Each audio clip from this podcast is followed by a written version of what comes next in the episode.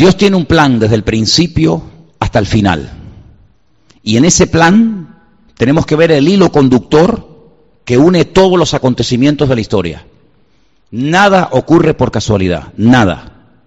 Ni una hoja de un árbol se cae sin permiso del Señor. Algunos dicen, uy, es que la naturaleza tiene una fuerza. La naturaleza tiene la fuerza que Dios le ha proporcionado. Nada tiene fuerza por sí mismo. Nadie puede levantarse más de lo que Dios le permita levantar. Es más, la Biblia nos enseña que el, Dios, el Señor es el que quita y el que pone. Hay momentos en los que Dios necesita a, un, a un bárbaro y a un criminal como Nerón. ¿Sí? ¿Cómo no? Hay momentos en los que Dios permite que se levante un Nabucodonosor, pero cuando no, no le hace falta, Dios lo quita. Hay momentos en los que Dios tuvo que necesitar a un Poncio Pilato porque si no hubiera habido un Poncio Pilato, seguramente muchas profecías nunca se hubieran cumplido. Pero hoy en día a nadie se le ocurriría ponerle a su hijo Poncio Pilato, pero Jesús le han puesto los padres a muchísimos hijos, porque Poncio Pilato ya ni se habla prácticamente de él. Dios es el que controla la historia, el que maneja los políticos, el que maneja la naturaleza, incluso hasta el diablo. Tiene que pedirle permiso a Dios para cada una de sus actuaciones. Y los políticos que están ahora en la calle, pues algunos pueden ser mejores, otros pueden ser peores. Yo ahí ni entro ni salgo porque yo como cristiano no, no, me, no, pierdo mi tiempo en esas cuestiones. Yo sé a lo que Dios me ha llamado y a lo que Dios no me ha llamado. Lo tengo clarísimo. Dios me ha llamado a mí a predicar el Evangelio. A Cristo crucificado y a este resucitado y punto. Y todo lo demás. Nuestra obligación es orar. Nuestra obligación es respetar. Nuestra obligación incluso es someternos a las autoridades siempre y cuando, escuche bien, siempre y cuando no vayan en contra de la palabra. Hasta ahí podíamos llegar. Mientras vayan en una línea que no vaya en contra de la palabra de Dios, de acuerdo, por ahí entramos. Pero en el momento en el que se dicte una ley, en el que nos prohíban, nos impidan en un momento determinado hasta predicar el Evangelio, como ha habido ocasiones, y en este país se ha prohibido predicar el Evangelio, y en este país se han quemado a cristianos, y en este país se ha torturado a, cristianos, y, se han quemado Biblia, etcétera, etcétera, nosotros automáticamente, por encima de la autoridad y del sometimiento al hombre, nos sometemos a la autoridad, de la máxima autoridad que es nuestro Dios, y al cual honramos y servimos con nuestra vida. Hay momentos en la Biblia en la que encontramos que hay personas, creyentes, grandes hombres de Dios, que se sometían a la autoridad del momento, pero llegaba un momento en el que decían, eh, amigo, hasta ahí, hasta ahí podemos llegar. Tenemos el caso de los discípulos, cuando dice la Biblia que por predicar el Evangelio, por orar por la gente necesitada en las calles de Jerusalén, fueron confrontados por las autoridades de la época y les prohibieron categóricamente predicar el Evangelio. Y Pedro y Juan dijeron, por encima de vosotros nosotros obedecemos a nuestro Dios, porque no vamos a dejar de predicar lo que hemos visto y lo que hemos oído. Y ellos, aunque fueron torturados, aunque fueron puestos en la cárcel, ellos seguían predicando el Evangelio. ¿Por qué? Porque nosotros nos sometemos 100% al Señor y al hombre con condiciones. Al Señor nos sometemos 100%. Todo lo que Él mande, todo lo que Él ordene, aunque no lo entienda, lo tenemos que acatar. Hay momentos en los que Dios a lo largo de la historia dio leyes, mandamientos a sus hijos que son muy difíciles de entender. Por ejemplo, cuando Dios le pide a un padre que sacrifique a su hijo sobre un altar. Díganme ustedes si eso no tuvo que ser una prueba tremenda. Cuando el Señor permitió que a José lo vendieran sus propios hermanos y fuera acusado de una falsa, de un, de un falso delito que no había cometido, como era abusar de la esposa del amo, de Potifar, ¿verdad? Sin embargo, nosotros sabemos perfectamente que para poder vivir en paz y en armonía con el que tenemos que llevarnos bien es con el Señor. Porque Él nunca nos va a fallar, amén hermanos. Él nunca nos va a fallar. Quiero que vengan conmigo a una de las cartas que el apóstol Pablo escribió a su hijo en la fe, a Timoteo. Y en una de las cartas que Pablo le escribe a Timoteo, es muy interesante lo que nos dice en 1 Timoteo capítulo 2, Primera de Timoteo capítulo 2 dice, verso 1, exhorto ante todo a que se hagan rogativas, oraciones, peticiones y acciones de gracias por todos los hombres. Esa es nuestra obligación, orar por todos los hombres, por los reyes y por todos los que están en eminencia, para que vivamos quieta y reposadamente en toda piedad y honestidad. Pero la iglesia no está en este mundo, hermanos, para casarse con nadie. La iglesia, el pueblo de Dios está en este mundo para denunciar el pecado. La iglesia está en este mundo para ser una voz profética en contra de la corrupción, en contra de la injusticia, en contra de todo aquello que Cristo no haría y que Cristo no mandó. ¿Cuántas veces oímos comentarios de la gente que dice, en este país la justicia es un cachondeo? ¿No habéis oído ese comentario? En este país la, justicia no existe. Y es tremendo, ¿no? Es tremendo ver a veces auténticas injusticias en nombre de la falsamente llamada justicia. Pero nosotros no tenemos que derrumbarnos y tenemos que sentirnos, eh, digamos, defraudados. Porque yo siempre he dicho que para no sentirte defraudado lo mejor es no esperar nada de nadie. Y si tú pones una confianza, una fe, una expectativa, una ilusión en proyectos, en ideas, en un, en un programa electoral, o llámalo como quieras, y luego no se cumple por lo que sea, porque no se pudo, porque no se quiso, por lo que fuera, pues mucha gente se lleva tremendas desilusiones. Y por eso muchas veces en los países el, el, nivel de abstención de la gente que tenía que haber votado es enorme. ¿Por qué? Porque la gente está quemada. La gente pasa de todo. Porque saben que muchas veces por ilusionarse con un proyecto político, con una persona, por un, con, un, con un grupo, a la larga pues te puede llevar una desilusión tremenda. Pero nosotros ya hemos aprendido la lección de la historia. Para nosotros esto no es nada nuevo, hermanos. Sabemos en la Biblia que las cosas son tan cambiantes y que en una hora todo puede cambiar y ser completamente diferente. Dice la Biblia que hubo un momento en, Canaán, en la tierra de Canaán, donde vivía Jacob con, su, con sus hijos, que había hambre, había necesidad, no había trabajo, los animales estaban muriendo de sed, no había comida, no había nada.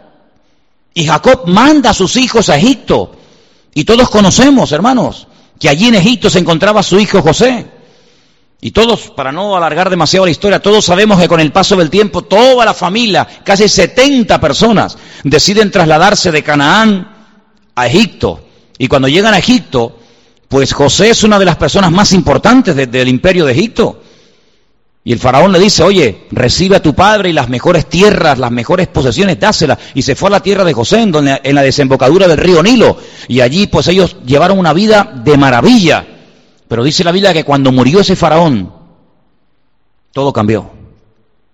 Aquello que empezó tan bonito, aquello que empezó siendo algo tan maravilloso, una puerta abierta de ser pobre gente allí en Canaán que no tiene ni para comer, ni agua tenían, y ahora verse como las personas más importantes de, de, de Egipto, pero todo cambió. Dice que se levantó otro faraón que fue completamente diferente al anterior faraón y lo fue convirtiendo paulatinamente, poco a poco, en la mano de obra barata, en auténticos esclavos.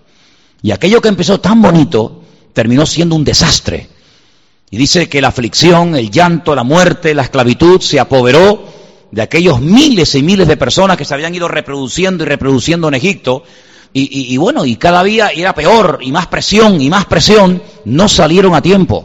Tenían que haber salido antes pero no, no, supieron discernir los tiempos, se quedaron demasiado tiempo en Egipto.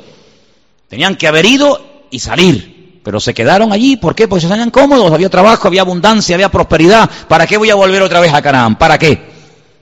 No salieron a tiempo. Y dice la Biblia que de la noche a la mañana se promulga un edicto donde el faraón decreta que todos los niños tienen que morir asesinados, arrojados vivos al río Nilo. Y pero bueno, ¿y a qué viene esto? Ah, amigo.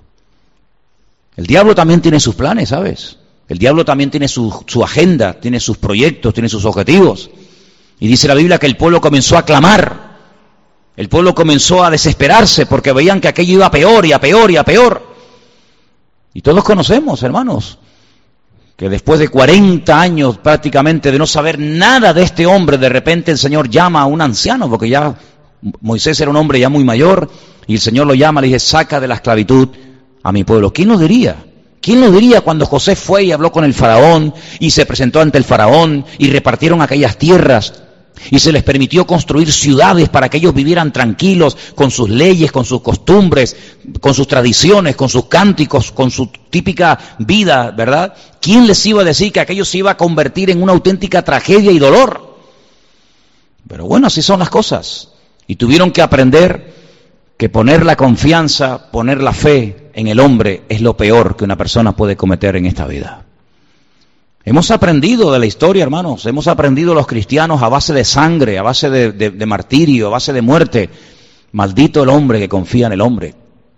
Es interesante notar que cuando el Señor Jesucristo le dice a sus discípulos en el Monte de los Olivos que la ciudad de Jerusalén va a ser sitiada, que el templo va a ser destruido, con una agresividad tan brutal que dice que no quedaría ni piedra sobre piedra, es interesante que la historia dice que muy pocos cristianos murieron en aquellos días, en el año 70 después de Cristo en Jerusalén, porque ellos habían recordado, ellos sabían que el Señor Jesucristo había profetizado la futura destrucción de, Jerusalén y del, templo. Y dice que murieron miles de judíos, pero muy pocos cristianos. ¿Por qué? Porque recordaban las palabras del Señor y el que tenían que salir de allí y supieron interpretar los tiempos. Y nosotros si algo necesitamos hoy en día más que nunca es discernimiento espiritual. Amén. Las cosas no ocurren por casualidad. Saber por qué pasan estas cosas y, este de dónde salió y por qué está ocurriendo esto. Y, y, hermanos, estamos oyendo en estos días en televisión nombres de los tiempos de la Biblia. Dice la Biblia que el primer poderoso de la tierra, por así decirlo, el primer tipo del anticristo, el primero de todo fue Ninrod. Tremendo. Y en estos días hemos oído hablar de la destrucción de la ciudad de Nimrod, ¿verdad? ¿Qué te parece? Y estamos oyendo hablar otra vez de Nínive. Y estamos oyendo hablar de, lugares bíblicos. Pero es que la palabra de Dios nos enseña que esos sitios quedarían totalmente arrasados y que no quedaría piedra sobre piedra y que esas ciudades serían cueva de hurones y de chacales. Y estamos viendo cómo estas personas entran en ciudades emblemáticas con una cultura y con una trayectoria, con una arqueología y etcétera, y vienen y arrasan con todo, pero eso es casualidad, no. Está escrito en la palabra, hermanos, tenéis que leerlo. Está escrito en la palabra que de esas ciudades no quedaría ni el polvo, ni, ni el recuerdo de esas ciudades. Y estamos viendo cómo se están cumpliendo las palabras del Señor, las profecías de una forma impresionante. Y tenemos que abrir nuestros ojos porque la Biblia dice que el Espíritu estaría hablando a la iglesia continua y permanentemente. Y tenemos que oír lo que dice el Espíritu. Tenemos que saber interpretar lo que está ocurriendo. Porque nada, vuelvo a repetir, ocurre por casualidad. Es interesante notar, yo, leía en esta semana que cuando le llega la noticia al patriarca Abraham de que dos ciudades muy importantes de la época iban a ser totalmente destruidas y nunca más se volverían a reconstruir. Me refiero, como sabéis, a Sodoma y Gomorra. La Biblia nos enseña que Abraham empezó a orar, porque Abraham conocía a Dios. Y Abraham le dice al Señor, Señor, tú vas a destruir en las ciudades al justo y al injusto. Tú no eres así, yo te conozco. Si en esa ciudad hay 50 justos, tú vas a destruir una ciudad habiendo 50 justos en ella. Y el Señor le dice, si yo encuentro 50 justos en la ciudad, no la destruyo. Luego hay como una protección en una ciudad cuando hay un cierto y determinado número de creyentes. El problema es que no había 50. Pero cuando Abraham ve tan determinado al, al, Señor y le dice, bueno, pero es que a lo mejor no hay 50, pero puede haber 45, y va bajando, y a lo mejor hay 40, y a lo mejor hay 35, y, y a lo mejor hay 30. Pues la conclusión a la que llegó Abraham es que el Señor podía destruir la ciudad porque en esa ciudad no había una protección, una cobertura que protegiera a la ciudad de la ruina. ¿Y sabéis por qué este país no se ha ido totalmente al garete? Por las oraciones del pueblo de Dios. Porque por eso el Señor dice que somos la sal de la tierra y la luz del mundo. Si no fuera por los creyentes, Venezuela ya no existiría, España ya no existiría, muchas naciones de la tierra donde se han hecho auténticas barbaridades y se siguen haciendo, ya no existiría, serían pasto de las llamas, serían destruidas por un terremoto, sabe Dios por qué, pero todavía se mantienen en pie por la misericordia del Señor. Porque allí están los hijos de Dios, clamando de noche y de día. Y hay momentos en los que Dios confronta a los profetas y le dice, yo, yo no quería destruir Jerusalén, pero es que no encontré a un hombre, dice, no encontré ni a uno que hiciera vallado. No encontré ni a uno orando. Y como no encontré a uno, pues la destruí. Hay como una protección, hermanos. Es interesante notar que cuando las tribus de Israel en el desierto reciben la orden de ir a tomar posesión de la tierra de Canaán, la Biblia nos enseña que Moisés mandó lo explicamos en su momento, no sé si os acordáis, que mandó a doce exploradores. Yo expliqué que la palabra espías y la palabra exploradores en la Biblia es completamente diferente. Lamentablemente, cuando en nuestras Biblias en castellano se habla de los doce que fueron a, reconocer la tierra, dice los doce espías, pero no aparece la palabra espías. Aparece la palabra exploradores. Y permítame que vuelva un poquito atrás. ¿Cuál es la diferencia? Pues es, abismal. El espía entra ocultamente, secretamente, no quiere que lo descubran. La misma palabra dice, es un espía. Es lo que mandó Josué a la ciudad de Jericó. Entren tranquilamente y mandó dos, lo mandó ahí a un montón de gente. ¿A dónde entraron? Pues a un sitio muy concurrido por gente para no levantar sospechas, a una casa de prostitución donde estaba Raab y allí ocultamente estuvieron y se escondieron, iban de espía. Los doce mal llamados espías no eran así, eran exploradores que iban a reconocer la tierra. Una de las cosas que Moisés le dice, vayan y reconozcan la tierra si las ciudades están amuralladas o no. Porque si no están amuralladas, esta gente no nos tiene miedo. Pero si ellos en este tiempo que han oído que salimos de Egipto, y vamos a entrar en Canaán, si las ciudades ustedes observan que tienen murallas, es que nos tienen miedo. Y ellos contaron que las ciudades tenían murallas que llegaban al cielo como algo negativo, y era todo lo contrario, era algo muy positivo, porque dice la Biblia que Jericó estaba bien cerrada porque tenían miedo a causa de los hijos de Israel. Entonces ustedes vayan y si ven a toda la gente con las puertas abiertas, las ventanas abiertas, sin murallas, es que no nos tienen miedo, esta gente son terribles. Pero si están dentro de las ciudades y las cierran por la noche, es que nos tienen pánico. Ellos pensaban que era algo negativo. Dice la Biblia que una de las cosas que le dice Moisés, dice, vayan y, díganme si en la tierra de Canaán hay árboles. Qué pregunta más tonta, ¿cómo no va a haber árboles en un país? Es normal que por lo menos haya un árbol, ¿no? Pero es que la palabra árbol en la Biblia es sinónimo de hombres. Por eso empezamos el culto cantando el Salmo 1. Bienaventurado el varón que no anduvo en consejo de malos, ni en silla de escarnecedores se ha sentado, sino que en la ley del Señor medita de día y de noche. Será como árbol, como árbol plantado junto a corrientes de agua. Porque Moisés sabía perfectamente que si, en, en, el país de Canaán había árboles, había personas arraigadas, cimentadas en la palabra, Canaán no podía ser tomada no podía ser destruida porque el creyente protege el lugar en el que vive. Aunque el vecino no se lo merezca, aunque la autoridad esté corrupta, por el hecho de haber presencia de creyentes, el Señor protege y bendice ese país. Así es. Pero cuando volvieron dijeron, sí, ah, no, no, no vimos árboles, no vimos árboles, entonces podemos atacar y destruir el país. ¿Qué te parece?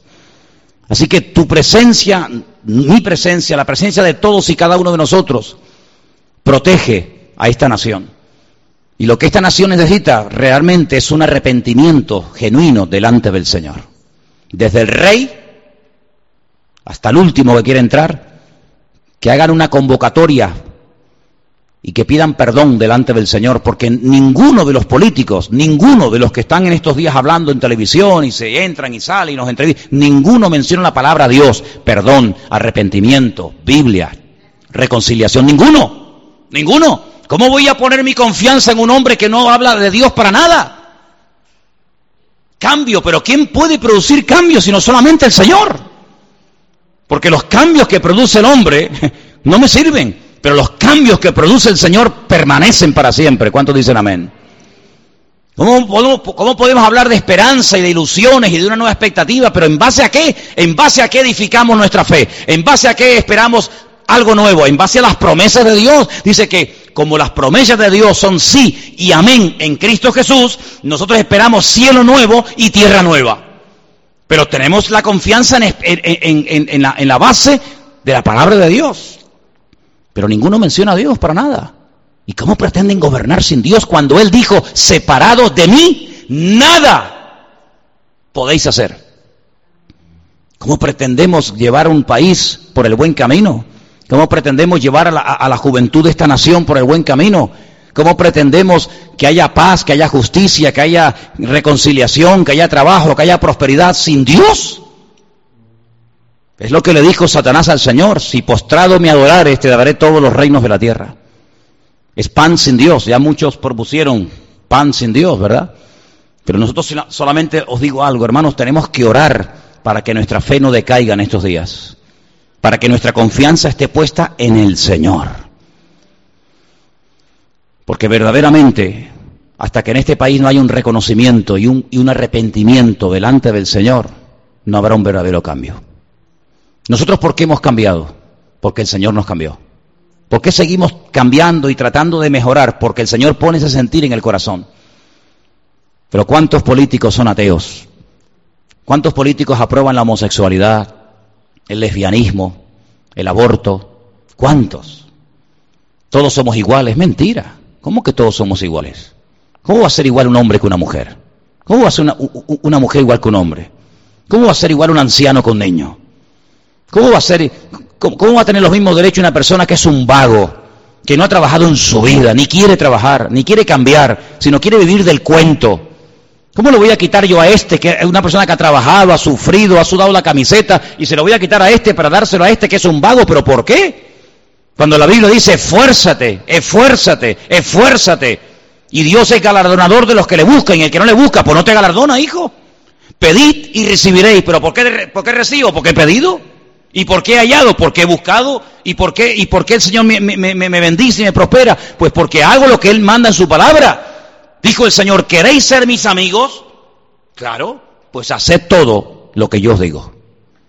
Es decir, sin obediencia no puede haber bendición. Querer los panes y los peces, pero no quererlo a Él, es una temeridad y es un insulto al amor de Dios. Y la gente quiere la bendición, la gente quiere los panes y los peces, la gente quiere lo bueno, pero no quieren pagar el precio. Y el precio, ¿saben cuál es? Sometimiento a la ley de Dios. Qué bueno sería que la gente dijera, bueno, nuestro programa electoral, ¿qué proponemos? Lo que propone la Biblia. Ese es nuestro programa electoral.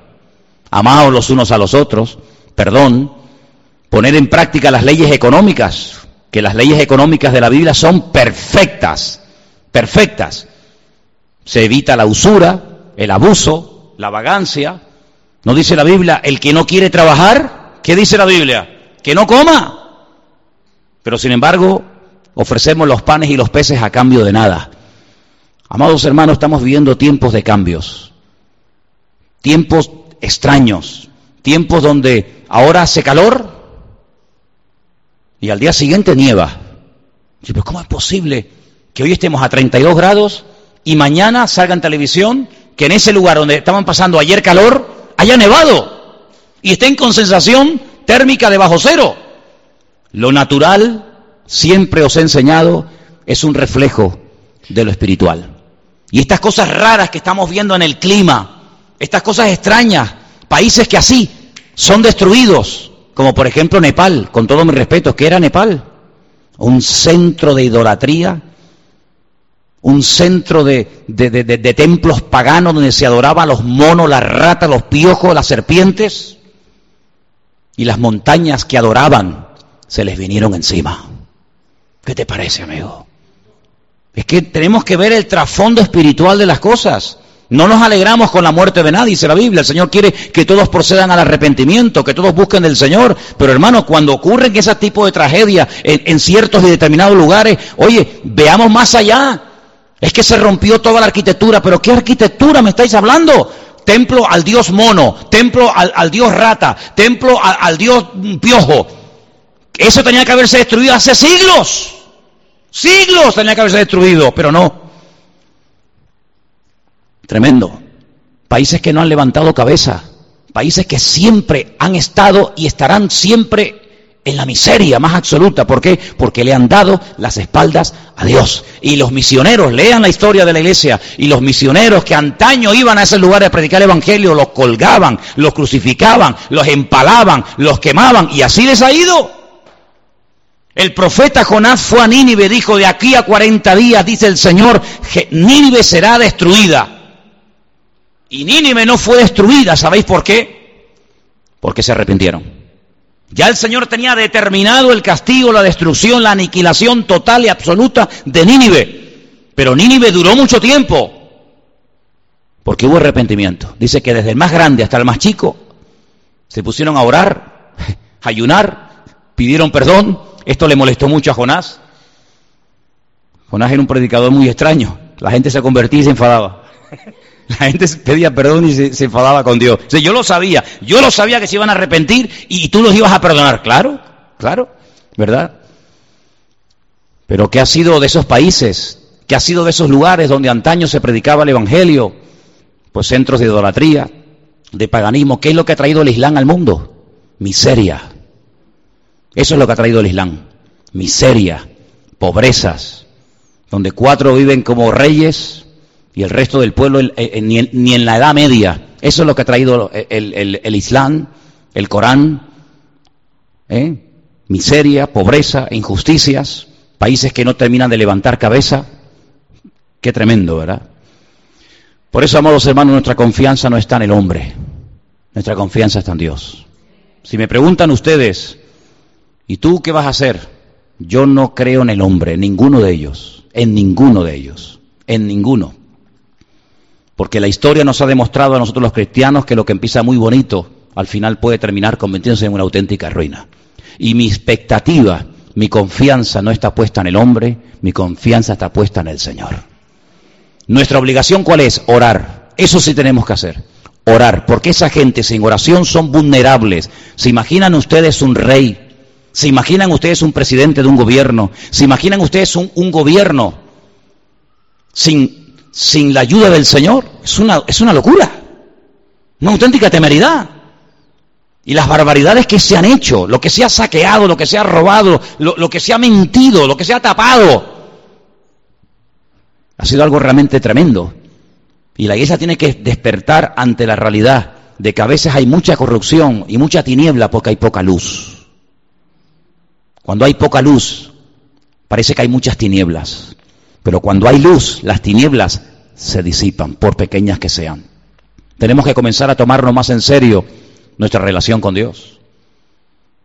Tenemos que comenzar a orar más por esta nación para que el Señor verdaderamente ponga su mano y reconozcan que la única forma de llevar a este país a buen puerto es por la ayuda del Señor. Si no es por la ayuda del Señor, todos nosotros veremos con nuestros propios ojos cómo este país nunca levantará cabeza. Porque España, sinceramente, por la historia, España no merecía ni existir. Pero Dios ha tenido tanta misericordia, tanta misericordia y compasión de este país, pero porque en este país se ha derramado mucha sangre de hombres y mujeres que dieron su vida por Cristo.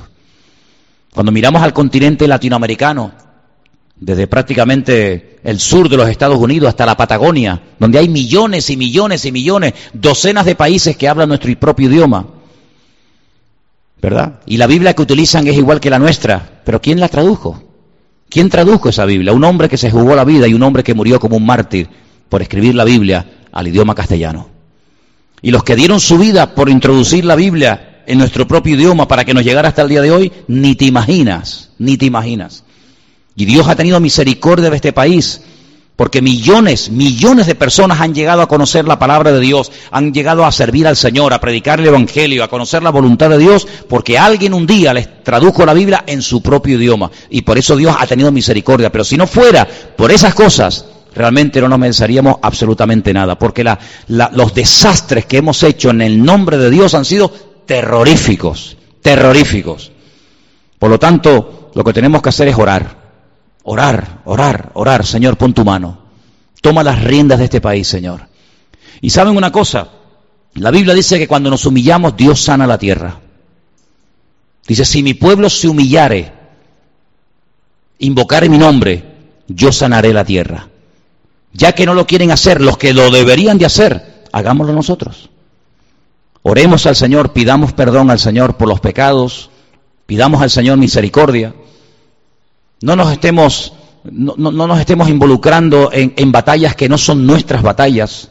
Me llama mucho la atención cuando Pablo dice, yo he peleado, sí, pero la buena batalla, ¿eh? No la batalla, no, la buena batalla. Hay, hay, batallas que yo no las peleo, no me interesa, no son mi batalla, no son mi guerra. He peleado la buena batalla. Hay batallas que como te metas te matan. Mira Jonatán. Jonatán fue a la batalla, fue a la guerra, pero no tenía que estar allí. Era una guerra perdida de entrada. ¿Por qué? Porque el rey no tenía el respaldo del Señor. Su padre había sido desechado por el Señor. ¿Para qué se tiene que enrolar él en una batalla que le va a costar la vida? Y así fue. Lo mataron a él, a sus hermanos, a su padre, porque se metió en una batalla en la cual Dios no estaba. Y hay gente que se mete en camisas de once varas, pero el apóstol Pablo dice, no, yo he peleado la batalla, pero la buena batalla, la batalla de la fe, la batalla del Evangelio, y he mantenido la fe, he guardado la fe, me dejaron solo, no estuvo nadie conmigo en mi primera defensa, pero el Señor estuvo conmigo, dice la Biblia.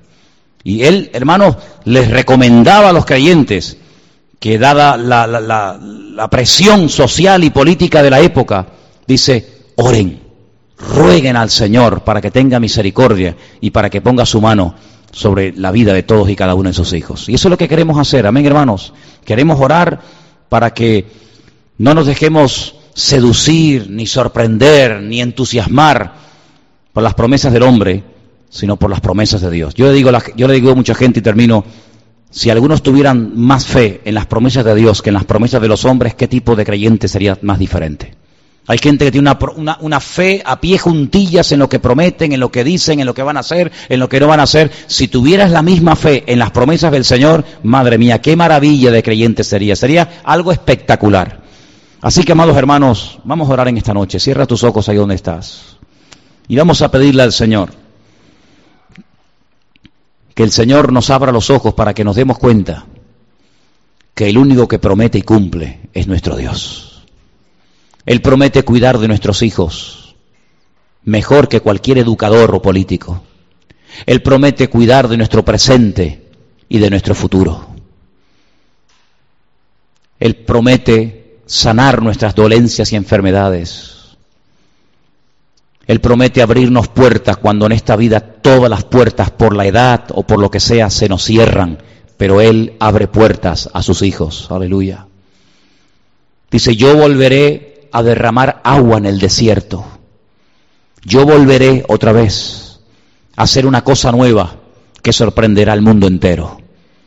Y por eso nuestra fe, que es un tesoro precioso, no la pongas, no la deposites, no la hipoteques en lo que no es de Dios. La fe se te dio para que la usaras para el reino, para ponerla en el Señor, para ponerla en la palabra, pero ten cuidado, no estés utilizando tu fe para un uso inadecuado, para algo que no tiene nada que ver con el reino y con lo que la palabra de nuestro Dios nos enseña. Nuestra fe tiene que estar puesta en el Señor. Al Señor tu Dios adorarás y a Él solo servirás. Él quiere la exclusividad. El Señor te quiere todo, 100% para Él. Y en esta tarde, Señor, queremos unirnos como iglesia y oramos por España, Señor. Oramos por el futuro de este país. Tú sabes, Señor, lo que este país, esta nación necesita. Tú sabes, Dios mío, las cosas que han ocurrido y que siguen ocurriendo en este, en este país. Te rogamos en el nombre bendito y poderoso de Jesús, que tú tengas misericordia de este país, donde ha proliferado tanta, tanta maldad, donde te han dado las espaldas en las universidades, en los colegios, en los parlamentos, en los institutos, en todas partes, no te quieren, Señor. Pero Señor, te pedimos en el nombre de Jesús que por amor a tu pueblo y por amor a tus hijos, bendice, Señor, sobre todo a tu pueblo que aquí está en este país. Señor, tú sabes, Señor, todos los cambios que se avecinan, tú sabes todas las caras nuevas y personas nuevas en el panorama político que se presentan. Señor, te pedimos en el nombre de Jesús que se haga tu voluntad, Señor. Que se haga tu voluntad, mi Dios. Pero que no nos olvidemos que lo más importante es honrarte y servirte a ti, que es lo que verdaderamente tiene premio y, recompensa y galardón, servir al Señor. Que utilicemos nuestro tiempo, nuestros dones, nuestra energía, nuestros recursos para extender el reino, el reino de Dios, su justicia. Y que hablemos, Señor, que hablemos en contra de la injusticia, en contra de la muerte, en contra de, la de todo eso, que tu iglesia abra la boca, que seamos valientes y digamos no al pecado, no a la muerte y sí a la vida. Aleluya. Y que verdaderamente te reconozcan a ti, el único Dios vivo y verdadero. Señor, únenos con tu espíritu, Señor. y que todos y cada uno de nosotros estemos en estos días orando para que el futuro de esta nación, aleluya, tú lo dirijas, Padre, y todo salga conforme al plan y al diseño del Señor. Aleluya. Te damos gracias, Dios mío, porque sabemos que tú eres bueno, que para siempre es tu misericordia y que tú tienes un plan y que todo apunta en una dirección y es a tu venida, Señor. Tú vienes pronto. Esa es la, la, cruda realidad, que los tiempos se acortan, que tú vienes pronto y tu iglesia tiene que estar velando y orando para que no nos sorprenda las cosas como ladrón en la noche. Bendito sea, Señor. Gracias te damos en esta noche por este privilegio que nos das de entender tu palabra, de tener el mapa, la brújula de tu palabra en nuestras vidas, que ahora más que nunca la leamos, la escudriñemos, porque en ella encontramos la respuesta, Señor. Te lo pedimos todo en esta noche en el bendito nombre de Jesús. Amén y amén. Aleluya.